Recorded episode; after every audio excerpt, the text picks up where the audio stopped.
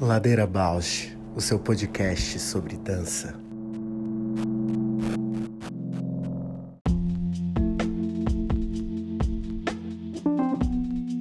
Olá, meu nome é Juliana Zelensky Alves.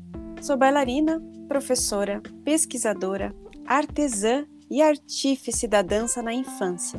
Compor o Ladeira me move porque borra minha presença na escuta do outro. Me identifico, me emociono, e enquanto documentamos todos estes afetos. Olá, eu sou a Paula Petreca, bailarina, professora de História da Dança e curiosa. Eu estou aqui nessa ladeira para encontrar vozes, movimentos, biografias que me inspirem a aprofundar meus gestos sensíveis no mundo.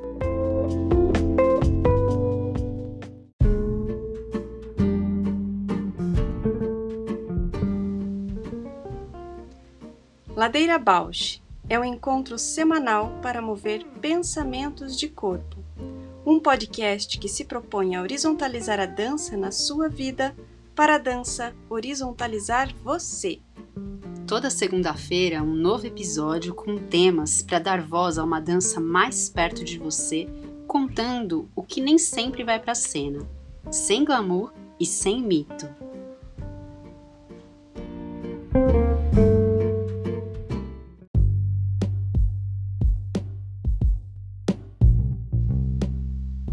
Diálogos do Sul é uma série inédita com quatro episódios focada em temas que convergem em um pensamento decolonial: a dança negra, a dança indígena, acessibilidade na dança e políticas públicas culturais na dança.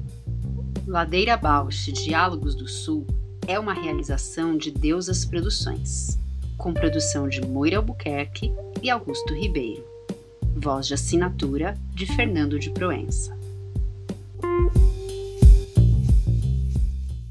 E acho que é algo que hoje eu estou pensando isso, né? Não, não era algo que eu pensava outros tempos, assim, né?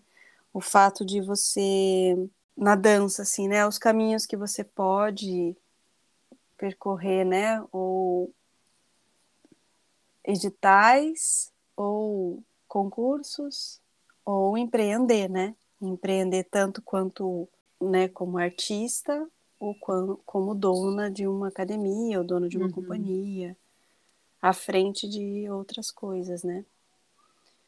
E aí eu hoje faço essa, por exemplo, fico pensando até no próprio Ladeira, né? Acho que se a gente não conseguisse, por exemplo, é, colocar dentro de um edital público, talvez a gente não tivesse um pontapé assim inicial para o Ladeira, um incentivo público e, e, que pudesse ter a perspectiva de um incentivo privado ou ter a perspectiva de um negócio para começar a empreender. E faço essa relação com o corpo. Se a gente não tem autonomia ainda para recurso próprio, né, para conseguir reservas, para conseguir dar conta do, das, da demanda, né, viral, da demanda alérgica, da demanda seca que está né, o ambiente, uhum, uhum. os recursos, remédios ou hospitais, é por onde que deveria ser o, o refúgio, né?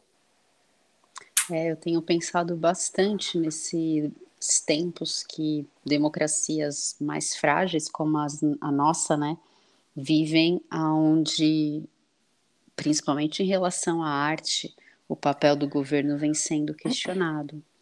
Porque se você olhar toda a história da humanidade, a arte sempre foi um, um assunto de governo, um assunto de Estado, né? Em todos os lugares onde formas artísticas prosperaram, a gente pode pensar em balé, pode pensar em ópera, pode pensar em, em romance, em literatura, havia algum empenho do, do governo, seja um governo de monarquia, seja um governo democrata, interessado em que houvesse a produção cultural, né, a produção artística. O que, o que fala da importância desse papel do Estado e, e o que lembra também que sempre as formas artísticas que vão prosperar são as escolhidas por um governo. Uhum. Isso também é uma dimensão. Mas nesse momento em que a gente vive, por exemplo, no Brasil, né, onde se questiona muito o papel do Estado na subvenção de formas artísticas, e pensando em toda a história colonial, você negar, um, negar a uma população o acesso à arte, o acesso à cultura, diz muito sobre o estado de, de barbárie, né, que você uhum. quer nutrir nessa população. E eu tenho pensado muito sobre essa ideia de guerra cultural, não sei se você já leu sobre isso, e algumas não. pessoas falam que o Brasil está vivendo uma guerra cultural, é, mas no sentido de sim, de em certa medida, talvez seja radical falar isso, mas ler esse momento como um momento em onde o Estado ataca a população, sabe? A uhum. guerra da população é com o próprio Estado. E aí é bastante grave, né? Uhum. A gente se relacionar com as políticas públicas nesse momento. Tem sido um lugar de suporte, de, de incentivo, né? E que nesse momento não é, né? Tem lugar, é um, está sendo um lugar de, de ataque, né? E, e até de, por exemplo, aqui está numa situação muito complicada que é, mudou as, a, a direção em virtude da pandemia, muita coisa aconteceu. E aí a verba foi direcionada, como não tinha como fazer produções, né? Foi direcionada para formação. E aí você fica assim, como? Mas se os profissionais já são formados, já têm um trabalho, eles vão precisar se candidatar para fazer uma nova formação dentro. E aí é muito estranho, né? Formação como? A quê? Quem passa nessa formação? Quem são os aprovados para fazer essa formação? Formação com que intuito, né? Uhum. E para você ter a subsistência como artista, então você precisa fazer a formação que o governo acha que precisa, né? Uhum. Que a instituição acha que precisa. Mas como assim? Muito hegemônico, né? Muito hegemônico e muito pautado nesses processos que são institucionais, né? Porque num momento como esse que a gente vive, onde tem esse desvalorizar mesmo, né, de tudo que é artístico, só não desmorona totalmente aquilo que está muito institucionalizado, né? Se a gente uhum. pensa as uhum. companhias oficiais, claro que piora muito a situação, mas elas estão lá, as escolas, e nessa perspectiva de relação com o público, de certa maneira, vou pensar assim num cenário bem é, hipotético, né? Um, uma primeira ação cultural, quando você chega num lugar que não tem nada, é iniciar uma formação, né? Uhum. Então vai nessa ideia institucional, ah, o que que tem para fazer? formação. E pensar, imagina, pensar programação, pensar curadoria, pensar é, comissionamento, isso tudo é muito mais elaborado e, infelizmente, talvez, nesse momento, o olhar público não esteja aí, né? Talvez, porque eu sempre também acredito nas... naquilo que não está visível, não está mapeado, na resistência. E que os artistas, é, de alguma forma, têm a maior ferramenta né, nessas situações, eu acho, que é criar. Subvertendo. Sobre, subvertendo. Sobre a condição imposta, né? Uhum. Que é reinventar. Então, de alguma forma, a partir dessas condições haverão, haverão muitas subversões e que eu acho que é o, a grande riqueza, né, que traz estética, política e ética, né? Como as três coisas caminham juntas assim. Nossa, total. Então a estética da arte é a sua política, né? Uhum. Poderia ser assim, mas pode-se falar muito. Ou a ética da arte é a política que se revela numa estética. Né? Poderia, Sim. dá para brincar muito sobre isso, assim. Sim, eu estou lendo um livro que tem a ver com essa discussão. Ele chama Tecnologia e Estética do Racismo. É de uma historiadora aí do Sul, acho que é do Rio Grande do Sul, Maria Bernadette Flores. A organização foi o Rafael Guarato, um historiador de Goiás, né, de Minas, mas que trabalha em Goiás, que me indicou esse livro. Nossa, esse livro vai trazendo muito essa construção de um imaginário é, brasileiro que é eugênico, né? No sentido, mil sentidos, mas é, no corpo. Sobretudo, essa altura vai na discussão do corpo, né? Uhum. E aí, às vezes até, como ela vai mapeando no livro, né? Vários acontecimentos, às vezes alguns que não são é, explicitamente eugenistas, eles são eugenistas. Ela fala, tem uma parte que me tocou muito, que ela vai falar dos concursos de Miss Brasil uhum. no século XX. E ela fala assim: ah, tem algumas medidas, né? A, a envergadura dos braços em relação à altura, é, a proporção do nariz em relação ao todo do rosto, é, algumas medidas que vêm né, justificadas pela história da arte, que se você for ver são medidas baseadas num corpo branco, europeu, blá blá blá, que impossibilitam né, que outros corpos acessassem esse tipo de concurso. Então, ali fica muito claro esse lugar de política, ética e estética, tudo embolado, assim. Uhum. E que aí depende muito de uma virada de chave, né? Ética, em qual caminho que você vai. E de leitura, né? Porque leitura. se você não lê que, nossa, mas talvez é, essa relação, né, dos braços com a altura do corpo, é uma relação que não está fora do corpo branco, que não uhum. né? Ótimo. Aí você não pode problematizar. É o do Jacques Rancière. Tem um artigo sobre essa pegada que é, nossa, preciso ler mais alguns anos para conseguir compreender, porque é assim uma dimensão que ele coloca desde o começo assim da escrita sobre política e que usavam, ou escritas sobre ética, que usavam obras de arte para metaforizar né, a ideia, uhum. como metáfora. Enfim, muito legal esse assunto, hein? E acho que. Nossa, hum. importantíssimo, né? Uhum, aterriza assim as questões em uma em um assoalho, talvez, para a gente vibrar nessa conversa que vem a seguir, com essa vibração tríade entre estética, uhum. política e ética. Não só políticas públicas, mas que se a gente está falando de arte, se a gente está falando a com um tá artista, tá implicado, né? É, com um artista especialmente, que eu acho que então já vou até apresentar. apresentar.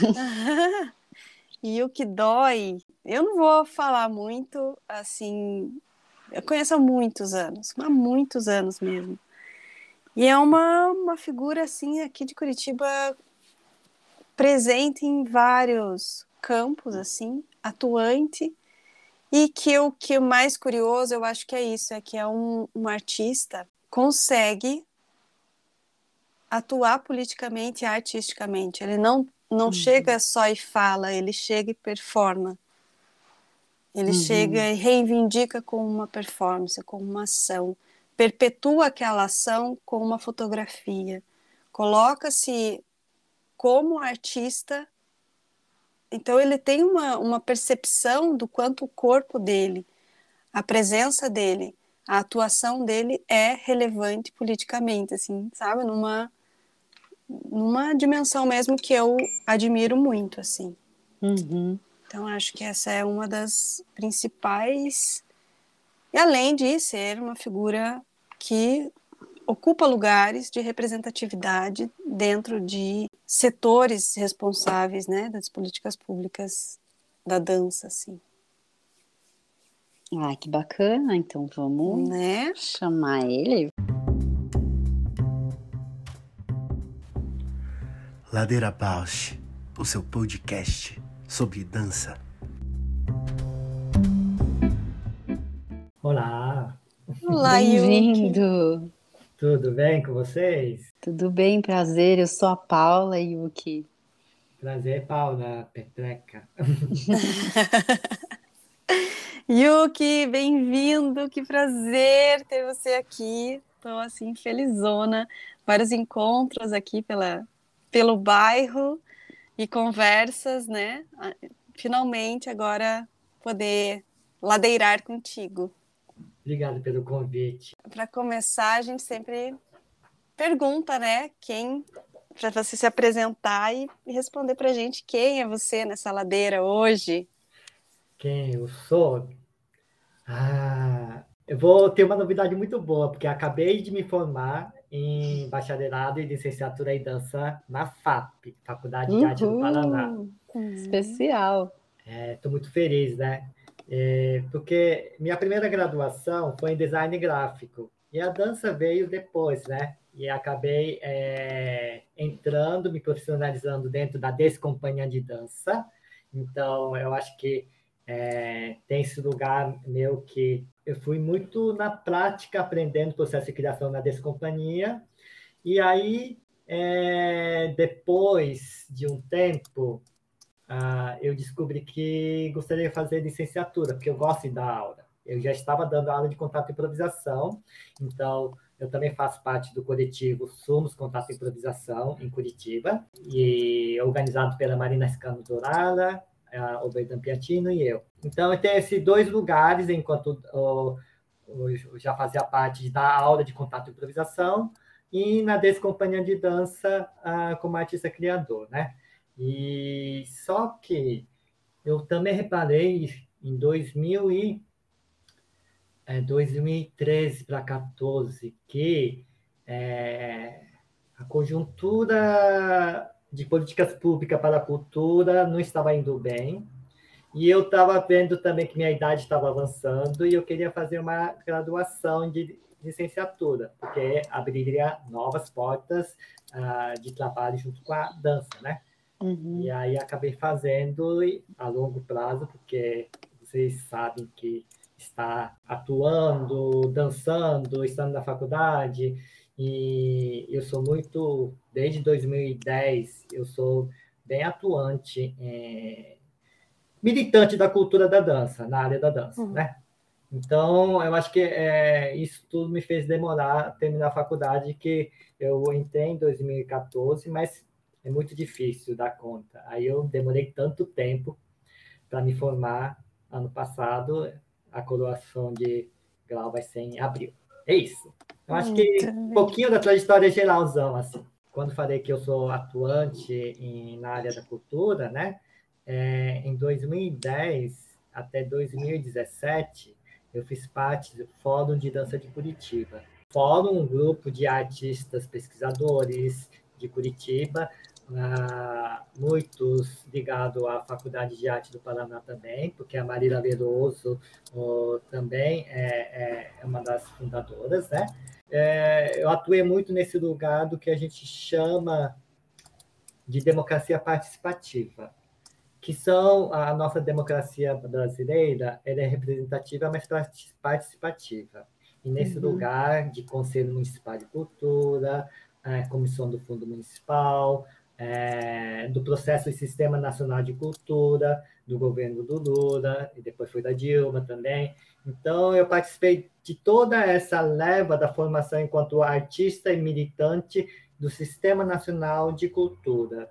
Eu sou cria dessa fase também. Eu acho isso importante é, uhum. é, destacar nessa apresentação. Total, Yuki, porque especialmente nesse episódio, né, a gente poderia direcionar a conversa em você como artista, como bailarino, né, as tuas criações que também são muito especiais, mas em especial dentro desse projeto, né, que a gente está contemplado e direcionando para para esse assunto também de políticas públicas, você vai, é um convidado para representar e falar sobre isso que está atuante, especialmente, né? Então que tem é uma referência e que tem essa essa atuação em, em outras oportunidades. Eu espero que a gente fale mais na criação e mais das, das, dos teus trabalhos como bailarino, mas que, eu, que depois da nossa introdução e com a sua apresentação, estou ciente que não se separa, né? O Yuki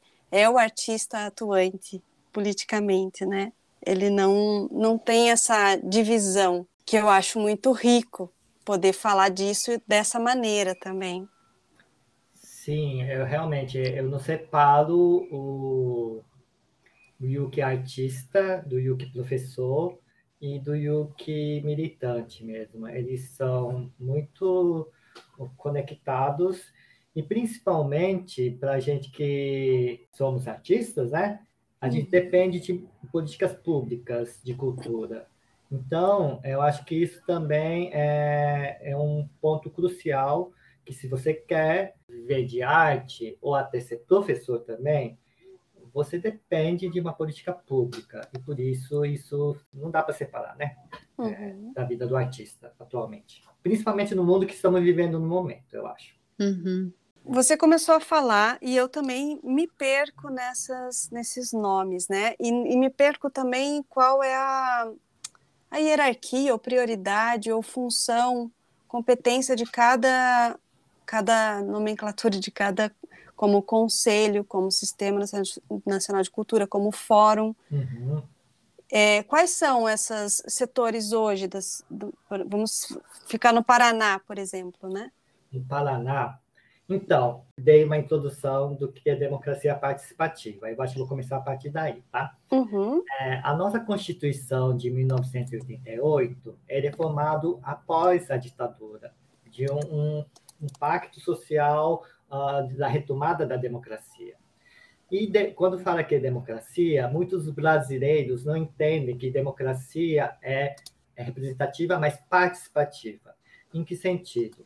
É, existe o Conselho Municipal de Cultura, né? o Conselho de Saúde, Conselho de Transporte, ah, uhum. outras instâncias como Lei Orçamentária Anual também, é uma participação popular, sobre as demandas uh, do povo, porque se eh, a administração pública e o, a democracia, governo do povo, pelo povo, para o povo, o povo é que vai dar a demanda e as necessidades. E a administração pública deve ouvir as demandas e, dentro da sua especificidade, da competência, né, é, fazer o planejamento para que essas demandas da população seja ah, realizado e isso o, concretizado né, em planejamento. Colocando esse assunto, porque eu acho que é de suma importância no Brasil que estamos vivendo.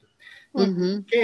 É, quando é, a gente fala em democracia participativa, por exemplo, na faculdade, né?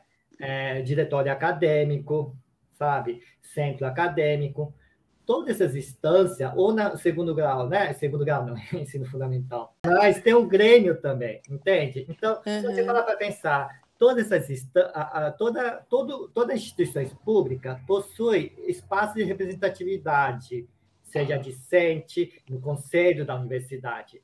Tudo isso são princípios de, da base da democracia, que é você ter uma representatividade, participação, onde se ver as demandas, uh, ver, as, uh, ver as possibilidades, pesquisa, uh, como que resolve as demandas, quais, quais os problemas existentes, quais os caminhos possíveis. Depois de pesquisar isso, você faz uma votação. Fazendo votação, você tem que fazer divisão de tarefa, grupo de trabalhos, cronograma, e ver se é, é, ver se tudo está em andamento e que e ainda tem que fazer um, um feedback, a avaliação de que as coisas estão sendo encaminhadas. Eu estou partilhando isso porque as pessoas, quando falam em democracia, acham uma coisa muito distante da realidade que vive. E eu parto do princípio dessas coisas básicas de organização social. Uhum. Então, por isso que, é, voltando à pergunta, o Conselho Municipal de Cultura existe e alguns são uh, consultivos e outros são delibera, uh, deliberativos. E, e, e esse, é, existe um período onde há uma eleição, né, que é realizado no município e que eh, se renova anualmente ou a cada dois anos, dois anos depende da, a cada, do, de cada regimento. Então, isso é o Conselho Municipal de Cultura. Agora, quando eu falei de comissão um, do Fundo Municipal de Cultura, no caso de Curitiba, existe a, a Fundação um, Cultural de Curitiba.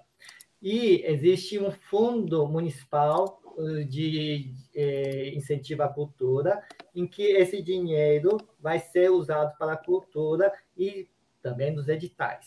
Então, esse, esse fundo também precisa de uma indicação de, de representatividade civil e, de, e do meio cultural para que gerencie e de, é, decide também as questões do fundo e, e das leis municipais de incentivo à cultura, junto com o Conselho Municipal de Cultura. Então, é outro lugar que existe uma representatividade também. Então, eu acho que é isso importante dizer. E outro que é os sindicatos, né? Sindicatos uhum. também é uma organização que é necessário é, se articular, que é, atualmente, por exemplo, a, a, Comissão do Fundo Municipal de Cultura não é uma indicação de pessoa jurídica, não, é pessoa física, sabe? Não é uma eleição de pessoa uh, física, é uma indicação é, de sindicatos e associações também. Então, um, todo artista tem que saber essa complexidade é, é, para entender como que o dinheiro da cultura uh, é gerenciado e da onde vem, como que organiza, quem decide é, é, para que segmento da linguagem vai, ou, ou, ou, várias decisões. Isso é uma coisa. E eu acho que vou acrescentar outro, outro elemento que é importante, que é, é Conferência Municipal uh, de Cultura. Então, a cada dois anos, é necessário fazer uma Conferência Municipal de Cultura aqui em Curitiba, onde há inscrição de pessoas, artistas e civis e tudo que participa na área da cultura, para fazer é, as demandas e é, atualizar o plano de gestão da cultura. É, atualmente é, tem cada linguagem, tem setoriais que existem, né? Setoriais de linguagem, uhum. tem a dança, a dança é uma um setorial também. É, então, o, segmento da dança tem que falar da necessidade do segmento da dança. Então, um, e aí isso deve ser levado em consideração é, pela, no caso, no Curitiba, a Fundação Cultural de Curitiba, para fazer o planejamento do município. Eu acho que esses, esses elementos eu acho que já dá para ter uma noção de o, o, quanto todo artista precisa estar engajado. E o fórum de dança que vem na sequência, com isso que está mais próximo dos artistas do que as outras instâncias, vamos dizer assim.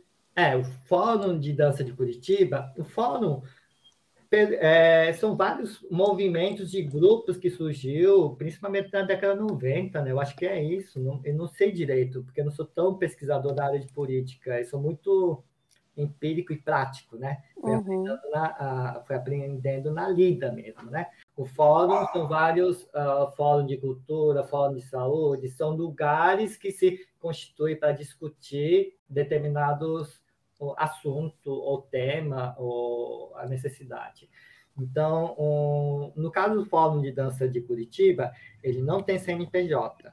Então, ele sempre foi um grupo mais independente. É, em cada demanda do município, a gente vai se juntando e tem uma rede e a gente vai, é, de acordo com o problema, por exemplo, na época do queria fundir a Secretaria a, da cultura e do turismo na, no governo Beto Richa. A gente se articulou para essa pauta. Então, acaba que o fórum, a gente, pelo menos no Fórum Dança de Curitiba, tem eleição do Conselho Municipal de Cultura, a gente se organiza para passar a demanda ou, ou, indicar pessoas que atuem e que a gente sabe que conhece a realidade da dança. Então, uh, cada pauta a gente foi se organizando, mas fóruns são vários lugares, você mesmo pode organizar com algumas pessoas um fórum de discussão, tem muito na internet também, né? E pode ser realmente registrado com CNPJ, né, tudo, mas assim, em, aqui em Curitiba, o Fórum de Dança de Curitiba, inclusive findou em 2017, porque não veio novas pessoas e depois a gente ficou parado. O, o, última, o último grupo mesmo foi em 2017 que a gente fez mais articulações. Poderia pensar que teria uma hierarquia, então o fórum ele não seria uma instituição, não é. seria mais uma, uma rede de artistas que se apoiam. É, então, organização de sociedade civil, né? Que isso, isso mesmo. Então, o sindicato seria o primeiro lugar, o recurso que o artista e o profissional da dança se aproxima, né? Como sim, sindicato é um lugar importante, mas eu acho que se você parar para pensar, eu sempre penso do desse lugar dos coletivos para o fórum, uma organização um pouquinho maior do que o coletivo, né? Que eh, teria um lastro maior na cidade, eh, no bairro E aí depois cada coletivo ou essa a, pode ser fórum ou pode ser uma associação ou uma ONG ou CIP, tem vários formatos hoje em dia, né? Aí tem o sindicato. Eu acho que é, sindicato é importantíssimo todo mundo participar também, mas eu, é, dentro do sindicato, eu acho que, por exemplo, sindicato o, satélite do Estado do Paraná. Então, significa uhum. que a, a, as demandas do Estado é muito grande. Então, na, na verdade, que o sindicato é um órgão grande, assim, sabe? Uma instituição grande de uma atuação no Estado inteiro, né? Então, por isso que eu falei que é, cada um tem... Eu acho que tudo tem que estar conectado. É uma rede. E, e, e, não existe, eu não sinto tão uma coisa mais importante ou não. A, a rede tem que funcionar. E, dentro da rede existe o sindicato, que os artistas precisam estar conectados, associados, né? Até porque o sindicato precisa é, a, a, da sua manutenção financeira, né? Então a, a taxa de associa associação é muito importante, né? E mas voltando, eu acho que em Curitiba, você tem que se organizar um, um, um fórum, um, um, grupo de eh, artista, ou lá em São Paulo, Cooperativa uh, de Dança de São Paulo. Então, uh, tem que se organizar. E também, mesmo para pensar, a dança é um leque muito grande, qualquer linguagem artística. Uhum. Tem a galera do hip hop, tem pessoas que é, escola de dança, sabe? Tem pessoas que são artistas uh, que vi, eh, que trabalham muito mais com editais culturais. Então, o, os perfis são grandes também, né? Uhum. E logo uh, uh, são variados. Então, cada, cada grupo tem suas demandas, né? Então, você é, padronizar o, o, o peso da aula, por exemplo, uma coisa que a gente tem que é, discutir esse ano no Sindicato dos Artistas do. O... Uma pessoa perguntou se tinha uma tabela de preço para professora de dança uhum. nas, nas academias. Eu falei assim: olha, a gente tem de espetáculos, de ensaios, mas é, de aula a gente não, não foi feito, está desatualizado. A gente não colocou uma indicação de, de quantas, quanto custa a hora de aula de balé, por exemplo, uhum. sabe? Então, tudo isso é importante ter, porque essas, é, essas tabelas também é utilizado, inclusive, pela, a, pelo Estado, né? pela licitação, pelo concurso público. Por exemplo, houve um caso que era no Guaíra, quando teve o concurso uh, para a Orquestra Sinfônica e para o Ballet Teatro Guaíra, o piso dos artistas da dança não estava atualizado. Ele ficou muito aquém comparado com o do pessoal, o, músicos, musicistas da orquestra sinfônica. Por quê? Porque o Estado também baseia-se em piso salarial. De algum lugar você tem que pegar uh, esses dados, né?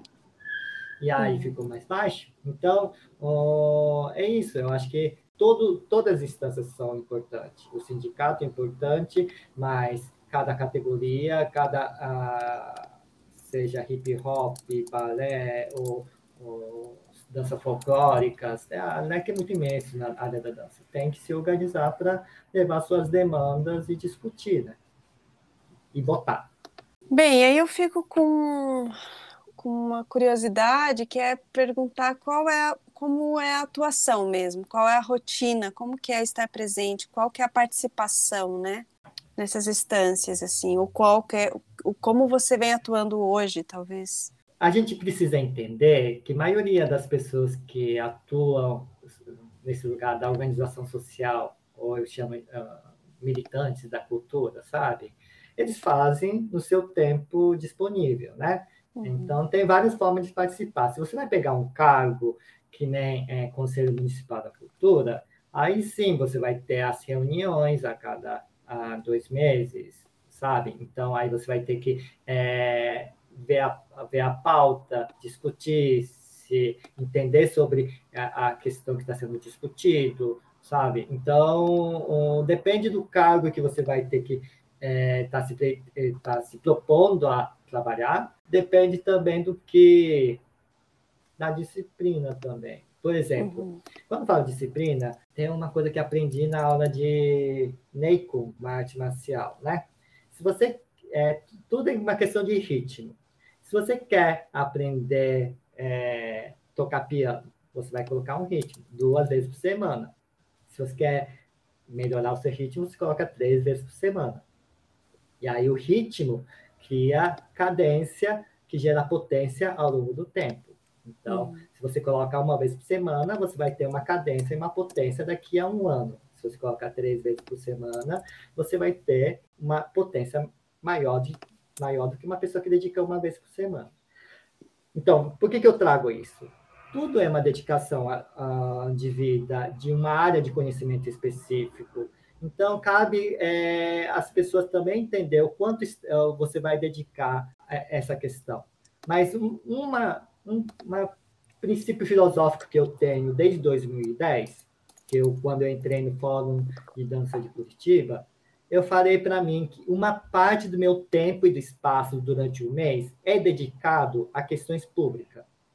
Então, é, e como as questões públicas têm uma demanda variável, assim, tem urgência a, a, de manifestação, ou as pautas mudam bastante, vai de acordo com isso. Mas eu tenho, por princípio, é, parte do meu tempo ser dedicado a essas questões. E, atualmente, eu sou do Conselho Estadual uh, de Cultura do, do Paraná, do CONSEC. Então, uh, eu faço parte do grupo do WhatsApp, eu tento acompanhar, vai ter é, uma reunião daqui a dois dias, então, é esse meu tempo de participação. Agora, tem outras, outras funções que até falo que é meio que Madre Teresa de Calcutá,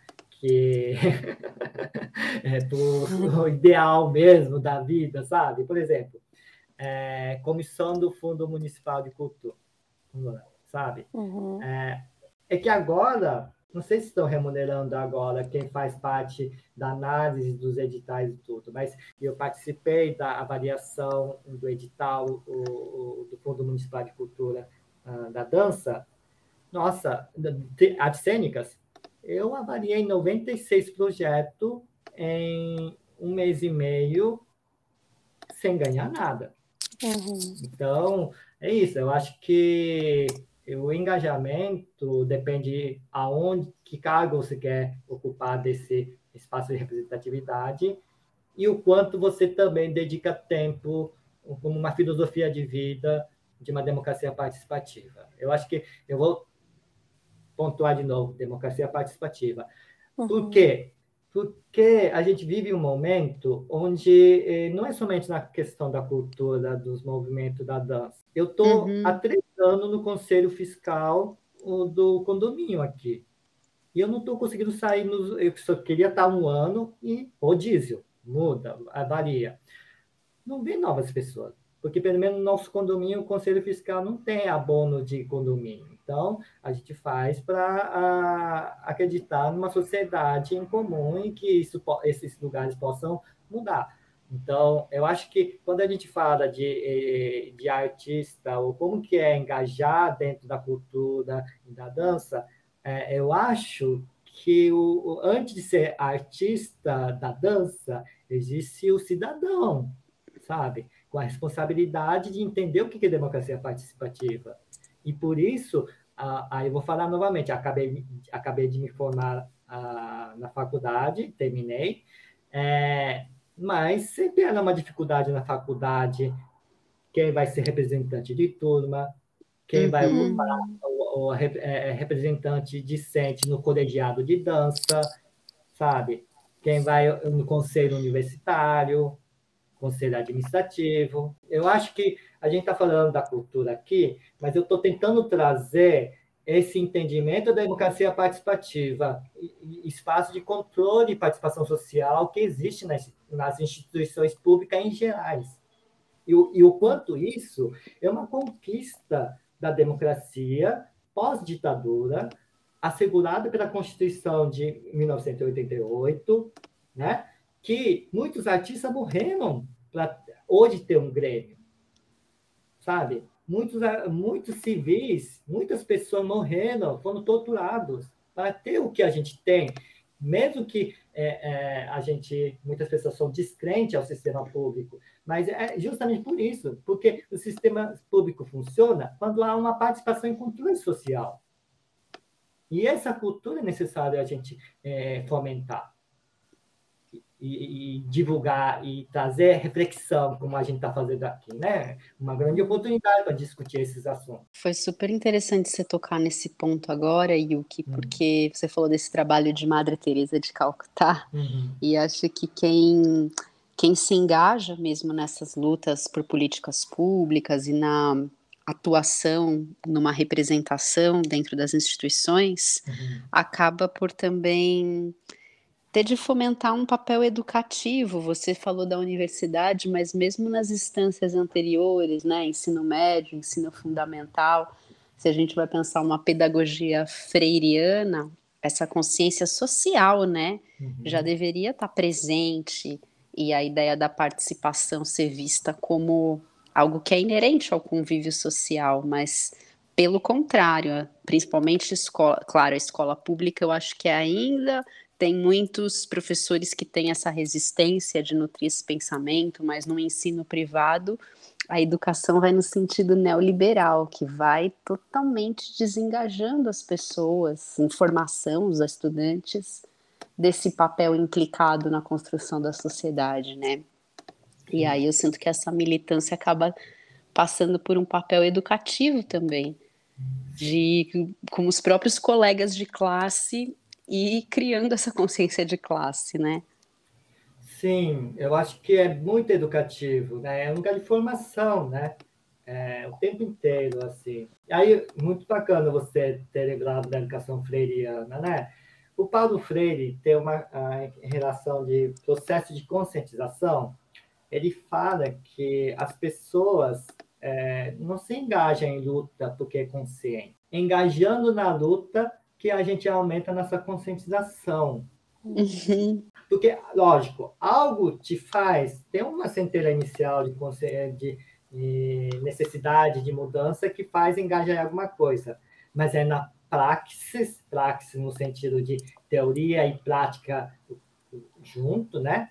É uma unidade onde é, as duas coisas não são separadas. É, é nesse lugar da praxis da militância que a gente começa a aumentar a nossa consciência em relação ao mundo, da desigualdade social que existe no, nesse país, né? nessas contradições. E por que, que é difícil numa escola particular essa percepção da desigualdade social? Porque justamente é, já é um lugar restrito. A uhum. gente, a gente para você ter é, conscientizar com problemas sociais, você tem que estar ao lado vendo aonde a opressão social está acontecendo. Com seu corpo, sensibilizando, sentindo com seu corpo. Porque é aonde realmente você, aonde você, você coloca o seu pé no chão, é o lugar, é como você pensa o mundo, sabe? Então, um, esse lugar do Paulo Freire de falar que é no ato de estar lutando que a gente aumenta a conscientização. E aí, vou acrescentar um pouquinho também, quando a gente fala conscientização, é muito amplo, né? O que, a gente fica a, gente ser consciente aos problemas ah, da cultura, a gente ser consci, é, consciente à questão ambiental. É interessante pensar que a, a consciência está ligado com conhecimento. Consciência de algo. É um conhecimento que a gente adquire a respeito da leitura do mundo. Mas todo conhecimento, ele é direcionado a algum problema, a alguma causa, ele tem uma finalidade. O conhecimento precisa ser utilizado com alguma finalidade. Por isso que eu tenho, eu posso é, ser consciente a coisas é, das questões ambientais, porque eu estudo, eu li, eu me informo, mas tem que saber aplicar isso para que isso vire uma praxe e que eu realmente esteja vivenciando e atualizando as informações e as teorias enquanto está no agir, na ação. Né? Então, voltando, por que, que é, a universidade da dança, eu me formei em dança, né? A, a, minha pergunta que eu fiz quando estava me formando, por que, que a universidade não forma pessoas engajadas aos movimentos sociais. Porque, no final das contas, é, para uma pessoa abrir, voltando a Paulo Freire, abrir a consciência para as causas sociais, eles precisam viver, estar próximo dos movimentos sociais, onde está a opressão. E não é na pesquisa só, é, principalmente uhum. no tripé da universidade, que é pesquisa, ensino e extensão, é a extensão que sai do castelo da universidade, vai na periferia, vai no mundo, onde você reconhece as, as contradições sociais, as desigualdades, as opressões que existem, e você busca, você vai levar uma solução diferente. Então, a, extensão tem que ser muito bem valorizada, e essa praxis da extensão não é o mais valorizado na universidade. E assim uhum. como quem está na, é, é, na escola particular, análise social também você precisa estudar. Então, quando a gente fala em Paulo Freire, Paulo Freire tem influência marxista. Então, uhum. o, é necessário, hoje em dia, eu entendo que só atuando em espaços de controle e participação social, de uma democracia participativa, não é o suficiente para você entender por que, que estamos vivendo a crise no Brasil e por que, que estamos vivendo crise do capitalismo. Para você entender isso, assim como um, um, um arquiteto precisa estudar para uh, fazer, e um engenheiro tem que saber fazer os cálculos da viga, dos pilares, a gente também precisa estudar uh, conhecimento das ciências sociais, um pouquinho de antropologia, filosofia e arte também, porque arte humaniza uhum. as pessoas também, sensibiliza. Bom, mas eu acho que fiz um apanhado geral para trazer um pouquinho de o quanto é, esse lugar que a gente está falando da engajamento social tem a ver com o processo de conscientização. E aí eu quis trazer que processo de conscientização sempre tem a ver com conhecimento, e conhecimento tem a ver com uma finalidade. Então, é como se aplica a finalidade, e se, se a gente não faz na praxe, isso não é encarnado, não é sensibilizado, e realmente a gente fica, ah, não conhece, não se apropria da realidade para fazer uma leitura mais consciente. Nossa, a partir daí já teríamos muitos ganchos para qual seria o melhor cenário, né? Ou quais são as falhas dentro da, da formação acadêmica que você falou, né? Precisa estar mais atuante nos lugares de opressão para que isso se sensibilize e que isso venha já como prática daquele profissional que se forma, né? E, e aí eu fico pensando, né? Eh, a referência que eu tenho, né? Da minha experiência, vamos dizer assim, eu fui muito para um, um campo social, assim, Uhum. E aí eu fico um pouco na dúvida do que, que é o social e do que, que é o comunitário. Uhum. Me, me levanta essa dúvida.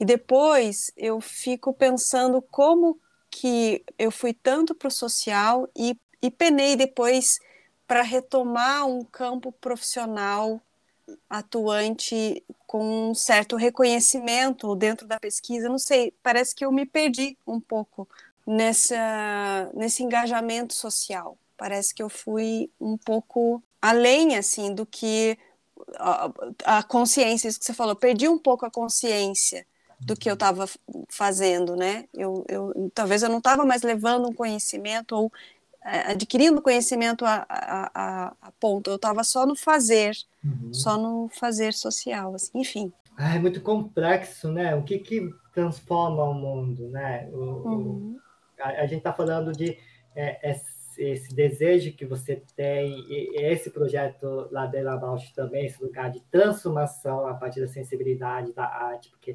realmente é, acreditamos que a arte sensibiliza e humaniza. Acreditamos que um, um, dos elementos que nos caracteriza como ser humano, homo sapiens, é a prática da arte. Então, a gente precisa praticar a arte para ser ser humano, né? Então, assim como isso, eu acho que é, sim, a gente tem vontade e desejo de mudar o mundo, tem muitas pessoas têm. Eu acho que até muitos grupos o, o, da direita também também está se fazendo aquela manifestação, seja, seja contra a vacina. Eles acreditam dentro do parâmetro de entendimento dele que é, é a vacina uh, prejudica as pessoas e que uhum. tem, tem, que lutar contra, porque isso é o melhor para o mundo. Uhum. Então, uh, assim como várias igrejas têm trabalho de caridade, sabe? E aí a pergunta também, né? O quanto a sua pergunta é o que a gente se perde porque porque o mundo é muito complexo e para fazer uma leitura do mundo, como eu comentei, eu acho que requer uma disponibilidade de estudo específico de leitura uhum. do mundo também. Lógico que a gente tem que viver, praticar essa, ah, nesse lugar, mas é o que eu entendi desses 10 anos, de eh, 11 anos para 10 anos, assim, atuando em conselho, sindicato, setorial, e eu vi que toda a luta que a gente estava fazendo na dança foi se perdendo. Ah, tudo que na cultura também a gente foi se perdendo. O Sistema Nacional de Cultura não foi aprovado por causa do golpe é, do impeachment, que aprovou a, a, lei de teto de gasto, e a lei de teto de gasto não fez com que o fundo uhum. que fundo que funcionasse o Sistema a, Nacional de Cultura não fosse aprovado o, pelo Senado. Aí, só agora no Audi Branco que foi aprovado e a gente entendeu a importância de todo o processo da estrutura do Sistema Nacional de Cultura, que é o Conselho, a lei, o fundo, e que isso vai vindo em cascata do Estado, do nacional, do Estado, para o município, e a gente vai entendendo o que, que, eh, o que poderia ter sido se o Sistema Nacional de Cultura tivesse sido aprovado uh, em 2016, antes do golpe, sabe? E aí, imagine o, o que porque a Lei Aldir Blanc mostrou um pouquinho de quanto tem artistas com todos os problemas que existem né, da implementação. Mas você viu vários trabalhos acontecendo de pessoas que a gente geralmente não via e pulverizou mais a, a, o É, o da... recurso chegou mais longe, né? Então, mas aí o que é, a gente vê que nesses últimos anos a, a gente só foi perdendo. Assim, reforma trabalhista, reforma da Previdência, ah, mesmo dez anos atrás, a, oficialização do, da terceirização do trabalho não fim da instituição pública, sabe? Tipo, se hoje... É todo esse processo a, neoliberal. Então, e a gente foi se perdendo mesmo. Então, uh, e eu, quando voltando a esse lugar de se perder, eu me perdi também. Jô. Eu, fiquei, eu, quando entrou a pandemia, eu fiz, eu fiquei muito mal, mal no sentido de, gente, eu tô 10 anos atuando em movimento social no lugar que eu acreditei que poderia mudar, estando no conselho, defendendo o assento de dança no Estado. Com a pandemia, eu percebi também o quanto a meus 10 anos de atuação foi muito pouco pela transformação do mundo, e eu fiquei pensando, valeu a pena, sabe? Uhum.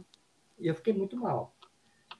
Aí, no ano seguinte, ano passado, eu não consegui me formar direto, eu, eu atuei no movimento estudantil, porque é, havia uma demanda também de conseguir cesta solidária e vários problemas do movimento estudantil. Eu fiz uma parte só da disciplina e dediquei no movimento estudantil, mesmo mal. E ano passado voltei para fazer o meu TCC. E aí, no meu TCC, estudei Paulo Freire e marxismo, para poder entender o, o, mundo. E aí eu confesso que é, quando as pessoas têm, têm aquele chavão, né, do, do ah, vá para a Venezuela, olha a China, ah, ah, é comunista. E aí eu vou falar uma coisa aqui que é muito, muito importante partilhar. Marxismo não, não é, não é a prática do, do, comunismo enquanto o China, o Venezuela, o Cuba é outro lugar. Mas marxismo, acima de tudo, é um método filosófico para entender, fazer uma leitura do mundo, para entender uhum. como que o mundo se organiza, como que os fenômenos para poder compreender os eh, fenômenos sociais fenômenos naturais, naturais estou falando coisas materiais, coisas dos seres vivos, e principalmente é, fenômenos sociais. O marxismo é uma filosofia, é uma, mais do que epistemológico, ele é, ele é ontológico, ontológico de questionar o que, que é o ser, o, o que, que caracteriza o ser humano e diferencia o ser humano dos animais e da matéria e como que a sociedade se organiza, os fenômenos sociais a, a, a organiza. E aí, eu, eu confesso que para mim é, foi importantíssimo estudar marxismo, porque agora entendo por que, que o Estado é burguês, por que, uhum. que é, esse é, conselho é importante, comissão é importante, mas há, há uma impotência em relação um, se a gente colocar todos os ovinhos dentro desse lugar, achando que. Eu fui muito ingênuo, achando que é, mobilizando, ou tendo um assento de dança do Estado do Paraná, que foi uma conquista nossa, do Fórum de Dança de Curitiba, pudesse mudar muita coisa. Ou que.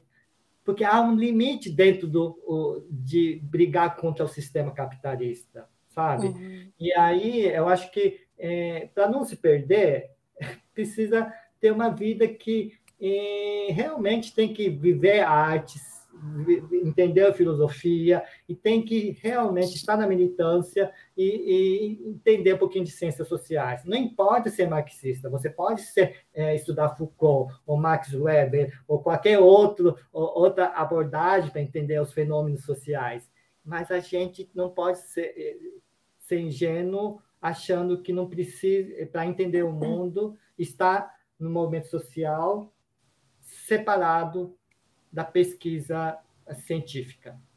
A uhum. pesquisa científica é necessária. Uhum. E, e, eu te ouvindo e vendo também é, o que ressoa comigo, talvez entender que se você também se engaja politicamente né, e socialmente, e que seja comunitário também, uhum. de alguma forma, em, em algum momento, é, você vai precisar disso também né? Pensando no meu caso, eu acho que eu, o quanto eu fui e essa estar perdido, em, em algum momento isso foi precisei de ajuda também, da mesma da mesma forma, assim. Precisei que é de alguma forma man, manter um equilíbrio de atuação, né? Sair um pouco de, de um papel para que outras pessoas também ocupem e experimentar outros papéis socialmente, né? E o desafio de fazer tudo isso, né, é, Paula?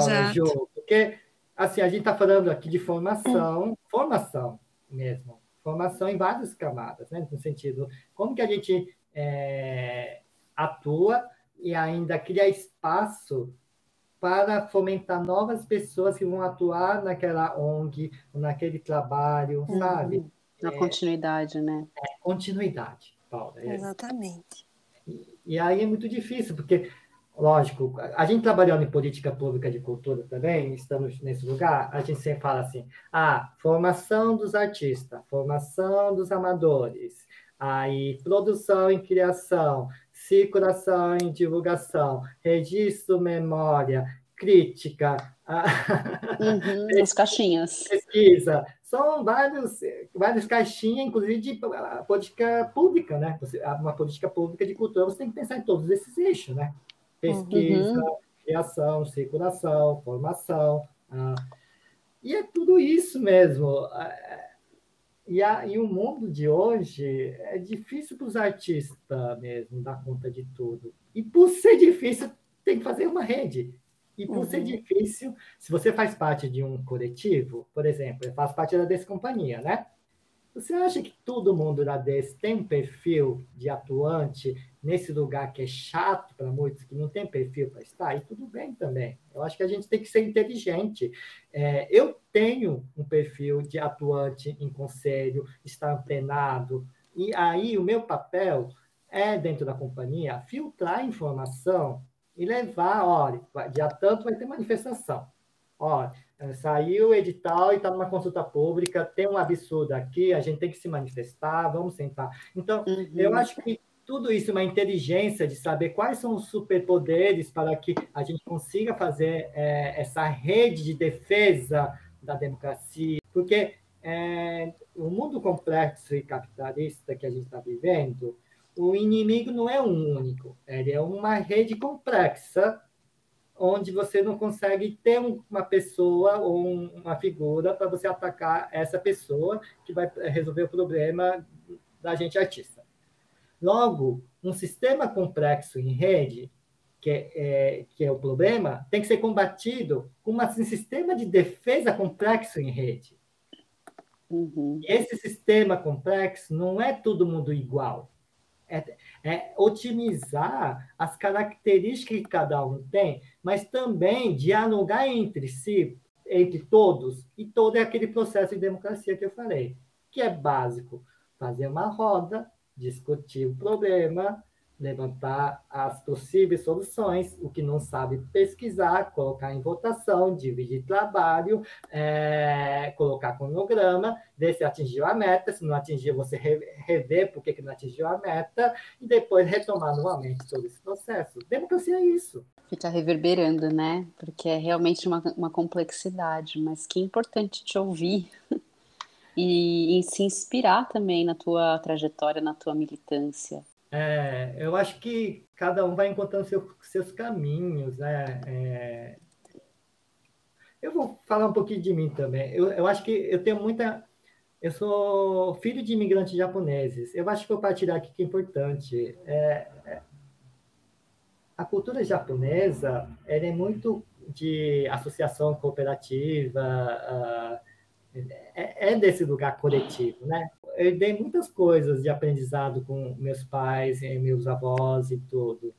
Depois que vim morar em Curitiba, não tenho família aqui, me assumindo como gay, e tem esse lugar também que acabei saindo nesse núcleo que é patriarcal, tem muito machismo, preconceito em relação a, aos gays na cultura japonesa, acabei trazendo isso numa prática da minha vida coletiva, assim, sabe?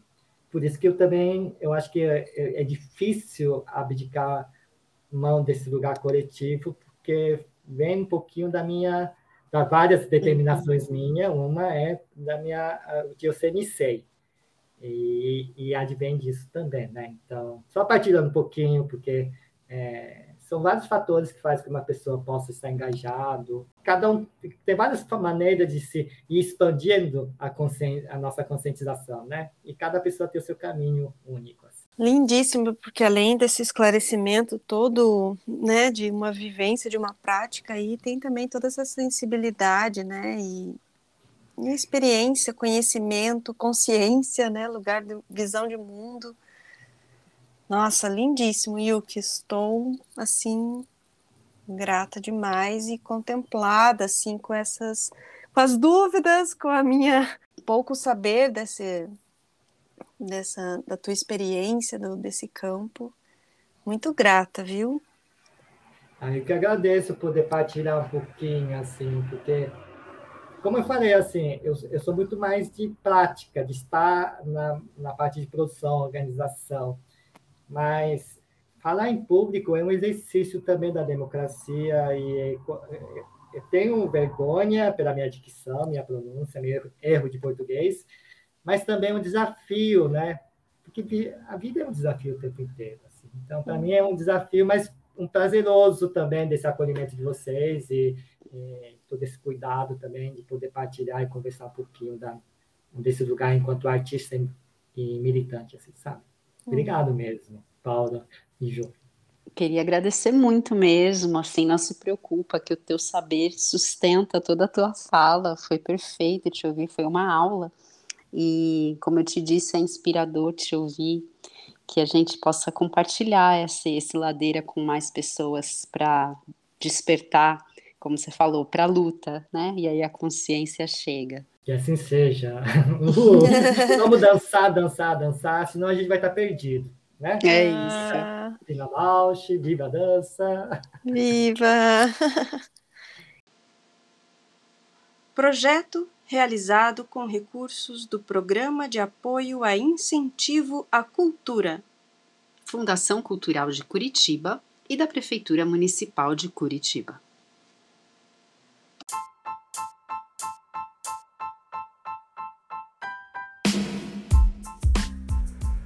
Ladeira Bausch, o seu podcast sobre dança.